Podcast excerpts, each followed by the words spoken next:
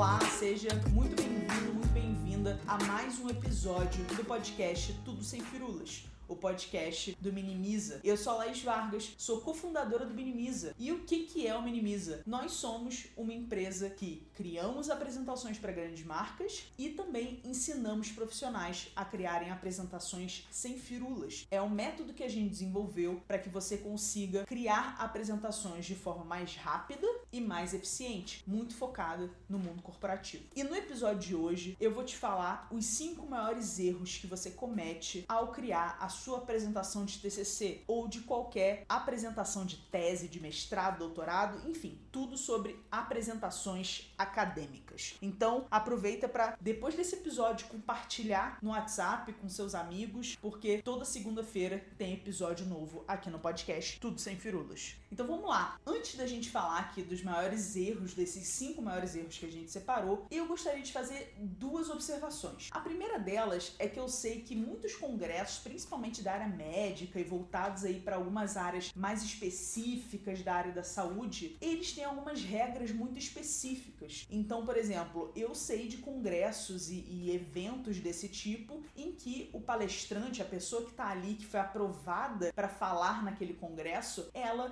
precisa respeitar um número máximo de slide, ela precisa manter um template padrão que eles enviam com a marca do congresso e por aí vai. Então, sei que esse tipo de palestrante, se eles não seguirem essas regras muito certinho, eles acabam sendo desclassificados. Então, assim, vamos pensar que tem sempre os dois lados, tá? Eu sei que existe essa galera e a gente não tá considerando aqui isso. Eu entendo que muitas vezes a gente precisa abrir mão de algumas coisas, mas em outras a gente pode inovar. A segunda coisa que eu queria deixar muito claro é que você tá nesse momento de fazer uma apresentação para faculdade, até para escola, para o mestrado, enfim, qualquer apresentação acadêmica, pensa que isso é um momento da sua vida. É só um pedaço, são dois, três, quatro anos que você vai fazer esse tipo de apresentação para o seu mestrado, para a sua faculdade, para o seu pós-doc. O que, que eu quero dizer é que é um momento e você tem que pensar em apresentações no longo prazo. Você tem que pensar que as apresentações podem mudar a sua carreira e a sua carreira é algo no longo prazo. Você tem que enxergar isso para o futuro. É importante que você pode até estar nesse momento de apresentação acadêmica. Mas,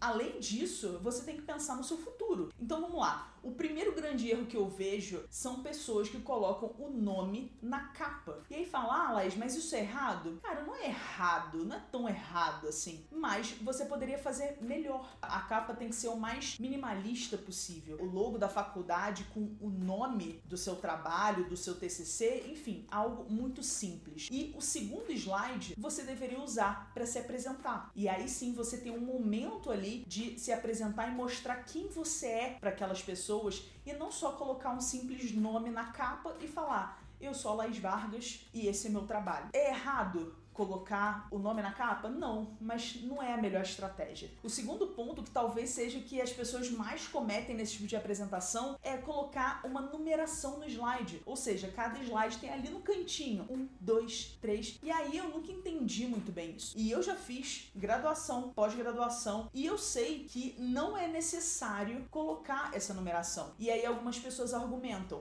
ah, mas o meu professor pede para ter o slide o número do slide, porque aí ele consegue voltar. Ele fala: Fulano, volta no slide 6. Mas aí eu não entendo muito bem essa lógica, porque ele deveria falar que ele vai voltar em um assunto específico. Eu não acredito em numeração de slide, até porque eu vejo o slide como uma cena, uma cena da sua apresentação, assim como tem uma cena de um filme. Os filmes não têm umas cenas, as cenas numeradas, isso não existe. Então, eu não acredito nesse formato e eu acho que professores que exigem isso são antiquados. Eles estão atrasados e não você. O terceiro ponto é colocar a fonte da pesquisa de uma forma muito completa. Eu vejo muito isso, colocar a página que foi tirada, qual é o ano, qual é a editora daquele livro que você pesquisou aquilo. Não é necessário numa apresentação. Isso é necessário em um documento de Word, em um relatório. Aí sim você precisa ter aquilo muito detalhado. Mas em uma apresentação, você só ter ali a fonte, o nome do autor, isso já é o suficiente, porque a página que você tirou aquilo, qual foi foi exatamente o livro e isso não muda a história que você está contando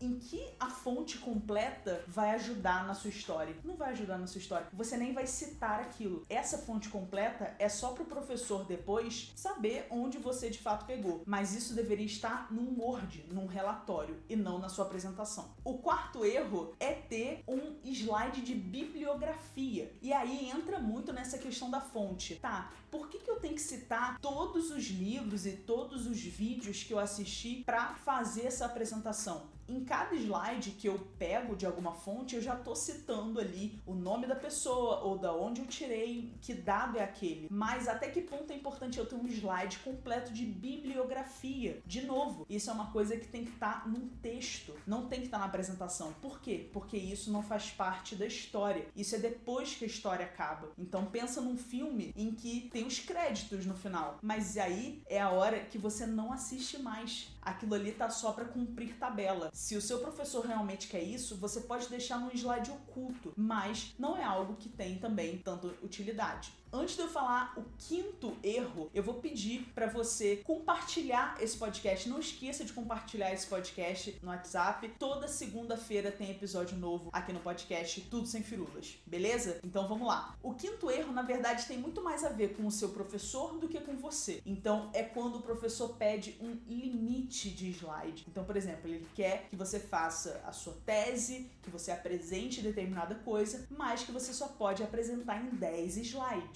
E por que que isso não faz o menor sentido? Porque quantidade de slide é uma coisa e tempo de apresentação é outra. Então, você pode ter uma apresentação com 50 slides e fazer ela em 30 minutos. Isso é super possível. Da mesma forma que você pode ter uma apresentação de 30 slides e fazer em 20 minutos. Não importa. O que importa é o, o conteúdo que você vai passar. Quanto de conteúdo você está colocando nesse slide. Porque se você coloca muito conteúdo no slide, não tem problema você vai levar tanto tempo quanto. Então por que, que você não separa as informações em slides diferentes? porque assim você consegue contar a história aos poucos e a pessoa vai se envolvendo com você. Então isso é uma coisa muito, muito, muito importante. Mas a gente entra nesse looping de tem que ter até 10 slides, porque aí minha apresentação vai levar 20 minutos. Cara, não é cronometrado, não é assim que funciona. Tem slide que você vai levar mais tempo, tem slide que você vai levar menos tempo e é normal. Cada slide tem o seu propósito.